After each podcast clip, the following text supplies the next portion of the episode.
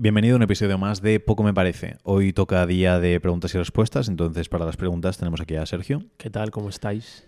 ¿Cómo estáis? ¿Cómo estáis? Y, um, y intentaré dar unas buenas respuestas.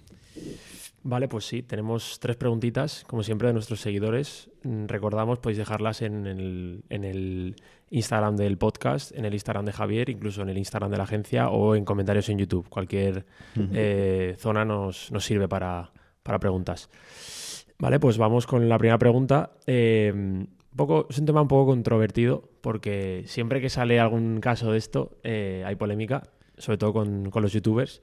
Y es que, ¿qué opinas de que haya gente con dinero que se vaya a vivir a otros países tipo Andorra? Mm, Vale. Em, lo de Andorra creo que tiene más de un motivo, porque Andorra no me parece tan atractivo como puede haber otras opciones, porque hay, hay mucha gente, porque la gente tiene el concepto de Andorra, porque es donde se van todos los famosetes, Sí. pero que hay como multitud de opciones también, y hay un montón de gente que está en España que paga pocos impuestos porque tiene mm, pues como un montón de herramientas para poder hacerlo. Aquí lo que quema un poco es el hecho de, la gente muchas veces no es tanto decir, joder, este se, se a Andorra, ¿qué tal? Y normalmente es, joder, es que este cabrón puede irse a Andorra y yo no. Y aquí porque no somos conscientes de cuando llegas a ciertos niveles las virguerías que se pueden hacer de montar SICAPs e historias. Mm. Es algo de lo que yo no controlo nada de nada de nada, pero sé que la gente que gana muchísima pasta paga impuestos a nivel muy, muy ridículo y muy, muy poquito porque hay multitud de herramientas para, para poder hacerlo. Lo de Andorra realmente es chollo, en el sentido de que hay gente que estaría pagando aquí pues un 50% de todo lo que gana y pasa a pagar un 10%, pero un 10% sigue siendo una cantidad más o menos ah, elevada teniendo en cuenta que hay otras personas que a lo mejor se van a residir a Portugal y hacen diferentes cosas y pagan cerca de un 0%. Eh, lo de Andorra es que tiene como más de un motivo. Andorra al final yo no me iría por el hecho de que es creo que sentiría como una claustrofobia enorme. Entonces Andorra tiene mucho sentido para la gente que es de O sea, Barcelona. pasa- perdón que te interrumpa. Le pasa a mucha gente que le da palo a Andorra por el hecho de estar rodeada de montañas. Ajá. Que entiendo que lo dices por eso. Eh, sí, por el hecho de que siento que es como muy, muy, muy reducido. Y luego, mira que yo tampoco es que me mueva infinito, pero sí que es cierto que notaría un poco de, de sentido de decir, joder, estoy en un sitio eh, atrapado. Mm. Que le pasa a la gente también con las islas, en Canarias, Mallorca y demás, que es el síndrome de... No sé si es el síndrome, de la, isla, o algo así, a lo mejor Suena sí. bien, ¿no? Pero también es el hecho de, de que sientes que estás, al estar rodeado todo de agua, eh, pasa. Y dicen que da igual lo grande que sea, porque, joder, las islas son tochas. Sí. Tampoco es que estés en una isla ahí de, ¿sabes?, de 10 metros La isla cuadrados esa que dijimos que se vendía. por ejemplo. Eh, pero dicen que al estar rodeado de agua hay personas que ya lo notan y que simplemente si es una isla pequeña pero tiene un trozo de península, un trozo donde digas, oye, estoy conectado, ya pierdes ese efecto. Y eh, en Andorra yo creo que pasaría eso, pero si estás en Barcelona, o si para mí toda Cataluña es Barcelona, entonces si vives en Cataluña o en sitios cercanos, Andorra te, pida, te pilla al lado. Sí. Entonces entiendo que dices, joder, por una hora en coche, si a mí me dicen, oye, eh, en vez de en Valencia, si te vas a Castellón, pagas la mitad de impuestos, digo, vale, ok, ¿sabes? Me, me pilla al lado, no hay como mucho drama. Entonces entiendo esa parte. Y luego algo muy importante en ese aspecto es que muchos de los que se van a Andorra lo hacen también por el hecho de poder tener networking ahí. Dicen, Pablo André, por ejemplo, me lo ha dicho muchas veces, decir, tío, tienes que venir, dice, porque es una locura los contactos que haces de todo gente Toda afín. la gente que vive ahí. Claro, es que ya si eres youtuber, todo lo que son colaboraciones, pero si eres emprendedor, un montón de cosas que puedes hacer a nivel colaborativo ayuda muchísimo. A mí lo de Pablo Andrés, como, tío, desde Galicia hasta allá, yo lo notaría, porque León incluso está antes. Mm. Pero dices, joder, para ir a ver a la familia me pilla lejos, que Valencia me pilla tomar por saco también. Pero mm, para mí son muchos factores que hacen que no lo vea como muy atractivo. Pero creo que es completamente lícito, porque para algo es legal y creo que al final, si no se hiciese eso, tendrían otras formas para poder hacerlo. Aquí el dilema y el problema principal es el hecho de eh, que los impuestos son duros para la gente que está en niveles medio Altos. bajos. Medio bajos, porque la gente que está en niveles altos, quitando algún flipado que sí que paga todo a muerte, la gran mayoría, joder, hasta la gente que conozco que paga todos los impuestos, que cree tanto en el Estado que paga todos los impuestos que Mm. puede, aún así hace cosas para pagar menos, como, eh, pues yo qué sé, ah, comprarse viviendas para alquilar y que esos ingresos tributen a un menos porcentaje. Yo qué sé, como un montón de Sí, cosas, para intentar optimizar el hecho Mm. de, de los impuestos que pagas. Entonces es el tema que sobre todo los que están muy abajo o en el medio no tenemos o tienen herramientas para trabajar e intentar solucionarlo. Y creo que es un poco lo que frustra, que dices, joder, este tío está ganando mucha más pasta que yo y encima pagan menos impuestos que yo. Y ahí es donde para mí está el pique sobre todo, que dices, que injusto, pero es aprende más y gana más para poder hacer ese tipo de cosas. Pero ya te digo que al final siempre hay herramientas. Y lo que ahora dicen de es que se debería prohibir lo de Andorra o los paraísos fiscales o no sé qué, Canarias es medio un paraíso fiscal Mm. en cierto aspecto. Y, em, y dices... mm, ¿Sabes? Aprovechalo si está puedes, ahí, está claro. ahí. Y si la quitas de ahí, tranquilo, que se abrirá otra en otro lado. Y que si no, la gente se irá a Georgia, creo que también tiene planes súper buenos. Malta tiene planes súper buenos. Rumanía tiene planes súper buenos. Portugal tiene planes súper buenos. Que hay un montón de países que te lo permiten. Tienes Dubai Es que hay con muchísimas formas de conseguir hacerlo. Entonces, cuanto más dificultes, pues más se va a alejar la gente. El que se va a Andorra todavía va a consumir algo en España y todavía esto. El que se te vaya a Dubai pues a lo mejor ya no consume nada. Y, um, y hay formas. Si, si lo vuelves complejo, es eso. Y sé de mucha gente que no se habría ido a Andorra si en España pagasen, pues a lo mejor un 20, que está adecuado.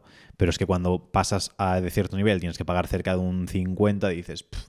es que al final los datos eh, para cada uno es un mundo, pero hay gente que es, pagas el 60%, hay gente que dice que pagas el 50, hay gente que dice que pagas el 30. Marquemos un 50 más o menos si ganas algo de pasta. Pues si estuviese en una cifra un poco más adecuada, a lo mejor no hacías todo el jaleo de irte a Andorra, de mudarte, de estar lejos de la familia y pagabas algo que podemos considerar adecuado. Yo aquí la polémica la veo, eh, sobre todo con la gente que se va, que es gente famosa, la polémica suele ir con, eh, has estado toda la vida en España pagando la seguridad social que te ha salvado la vida en mil ocasiones y ahora como que la dejas de lado y te vas. Y yo aquí, o sea, primero veo que si es algo legal, no entiendo por qué tiene que haber una prohibición o tienen que cancelarte por hacerlo. Eh, al final, te vas a Andorra como si te fueras a otro sitio. Yo creo que Andorra es, está cerca, está cerca de España eh, y por eso mucha gente de España se va ahí. Si alguien decide irse a, mm, no sé, Centro Europa, nadie diría nada. Si el paraíso fiscal más cercano estuviera en Centro Europa, yo creo que nadie diría nada o habría menos polémica. Pero el hecho de irse a Andorra es como, hostia, te has ido a Andorra aquí al lado para pagar menos impuestos, eres un cabrón.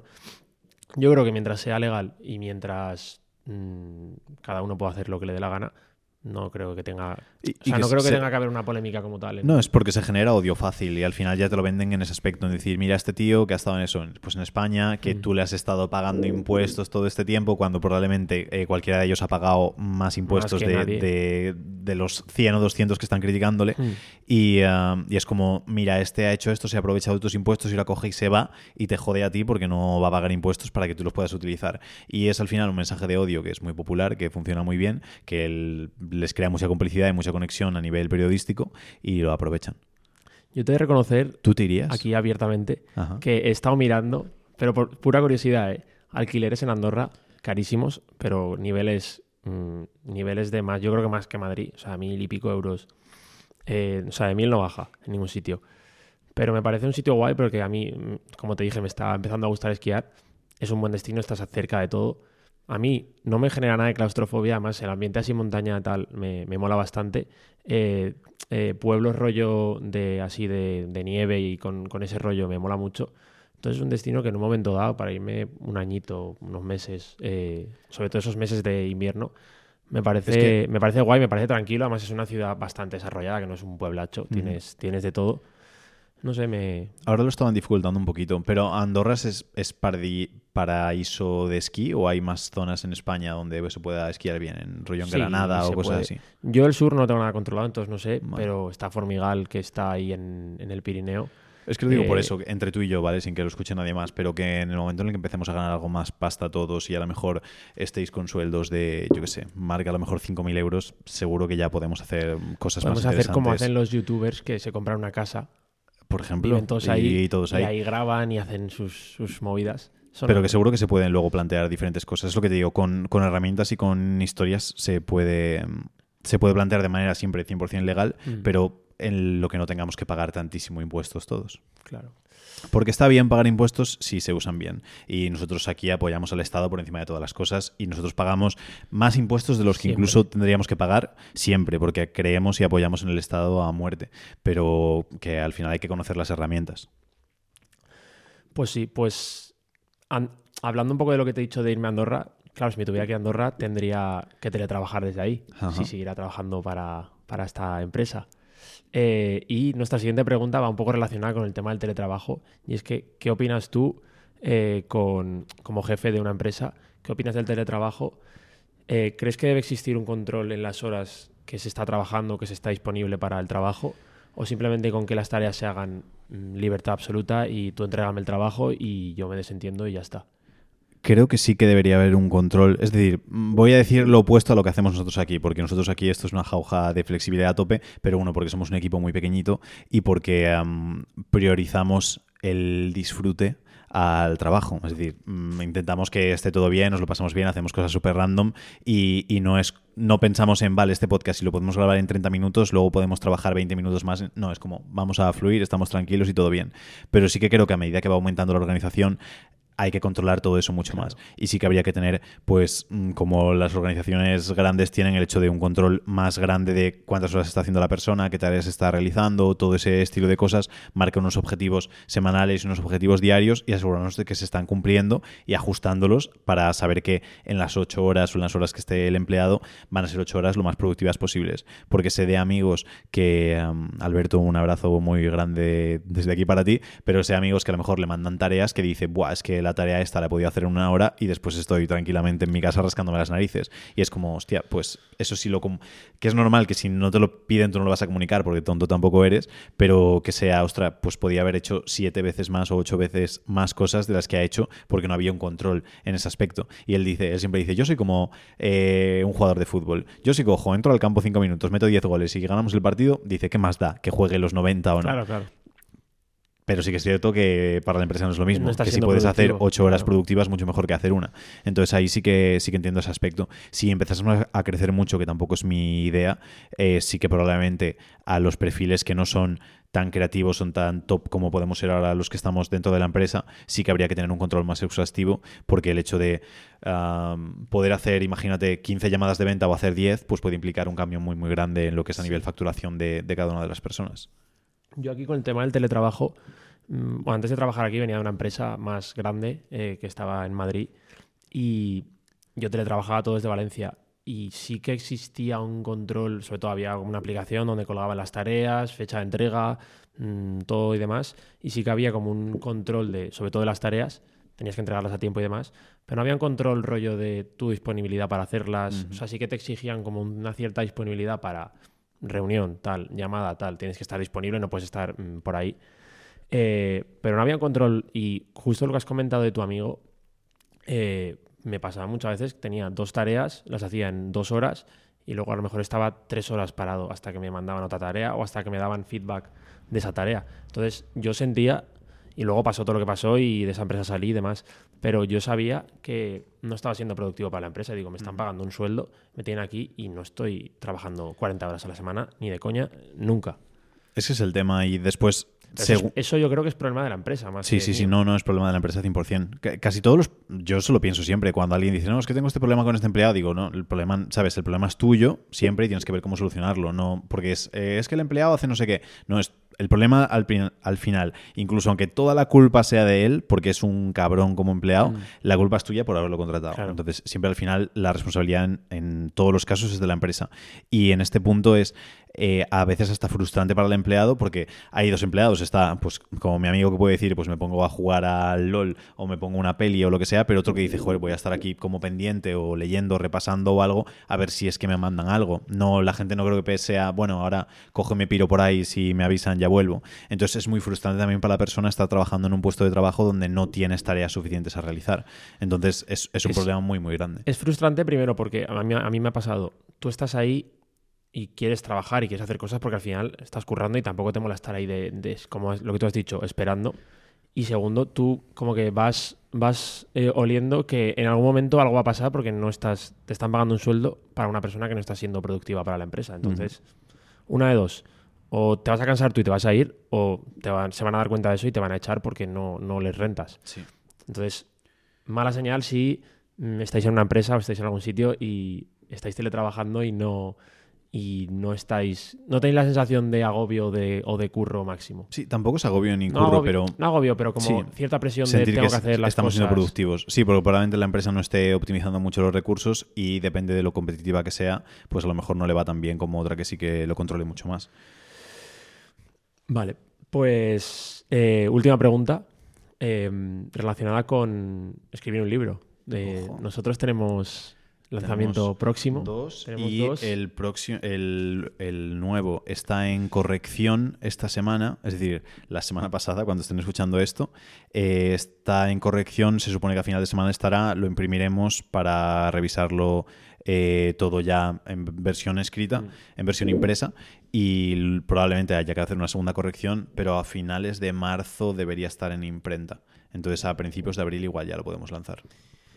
Haremos un, un anuncio de. O sea, anunciaremos obviamente. Haremos todo, aviso haremos de todo, todo. haremos algún vídeo de para que no YouTube lo perdáis.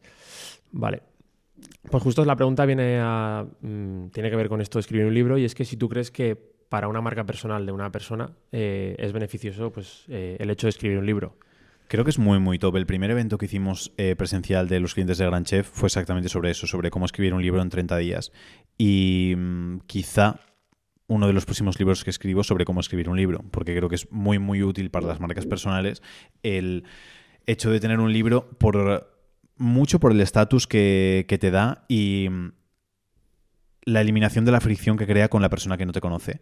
En España todavía la persona que ha escrito un libro se le pone como cinco pisos por encima de los demás y somos una sociedad que venimos con tanta cultura literaria, tanta cultura de letras, etcétera, etcétera, que todavía se valora muchísimo. Y se crea muy poca fricción en una persona cuando tiene que comprar, por ejemplo, un curso online. A veces puedes dudar más o alguien que nunca ha comprado un curso online, que no sabe exactamente Internet cómo da más, da más miedo. Exacto. Y en cambio el libro es como algo muy familiar. Todo el mundo ha comprado un libro en su vida, todo el mundo ha usado libros en el colegio. Colegio y tal. Entonces ocurre. Y después no hay una fricción también a nivel precio. Eh, vale que nosotros tenemos clientes que venden cursos a 10.000 euros, Mm. eh, pero se crea mucha fricción y hay gente que puede pensar, ostras, 300 euros por un curso, 500 euros por un curso, 2.000 euros por un curso. En cambio, los precios de los libros, si vendes un libro a 15, 20 euros, la gente sí que asocia o está acostumbrada a pagar esas cantidades por un libro. No hace falta que vendamos libros a un euro o a dos euros. Mm. Entonces creo que se elimina mucho la fricción, aumenta el estatus y nos ayuda a que evolucione mucho la relación que, que tenemos con, con nuestro cliente ideal. Y luego una cosa que también me gusta muchísimo, que la gente no es consciente hasta que pasa tiempo y dice, ostra, lo que decías es completamente cierto, es que cuando luego el libro es físico, que por eso yo estoy muy obsesionado con el tema de los libros físicos, es que tú ese libro lo pones en alguna estantería y normalmente son estanterías que vas viendo todos los días y quieras o no, cuando pasas, sea de manera consciente o inconsciente, ves un libro ahí que es naranja o que es azul y que es mío y te recuerda a mí. Y a lo mejor no eres consciente todos los días de decir, ostras, mira el libro de Javier, pero a lo mejor lo eres una vez al mes Mm. o una vez cada dos meses y eso es un apoyo de tener algo en tu casa que físicamente te recuerda a mí. Y eso es muy positivo y nadie va como revisando los archivos y de repente dice, oh, mira, Oh, claro. el ebook de Javier aquí y tal y cual. Pero eso es muy positivo. Y el tener algo que te recuerda a una persona y que puedes tocar y que puedes oler y que puedes sentir, creo que crea una conexión también mucho más fuerte, sobre todo ahora cuando todo es online y lo hacemos todo de, de manera virtual. Entonces creo que es muy positivo el hecho de plantearse tener un libro. Hay que hacerlo con estrategia porque si no puede ser una cagada. Pero si lo haces con estrategia, creo que puede suponer eh, un cambio muy, muy top. Y es lo que dije, a mí el azul, el naranja también me dio alegrías y cosas buenas, pero el azul ha sido uno de los motivos por los que estoy donde estoy. Gracias al librito azul, que es en enano, es súper finito, son como ah, 39 páginas, que es... mm, No, iba a decir, si alguien lo quiere me puede escribir por Instagram, pero no, eh, tendría que ponerle una publicación. Pero el tema es que, que eso, que el librito azul súper sencillo de escribir, súper sencillo de leer, muy buen feedback, muy buenos resultados a nivel económico, a nivel audiencia, a nivel todo, y, y fue todo en base a un libro. Entonces, 100% recomendable cualquier marca personal que, que se lo plantee. Vale, pues listo por hoy. Tres preguntas, tres, Tres de tres. respuestas, tres de tres. Nos, Nos vemos, en el siguiente.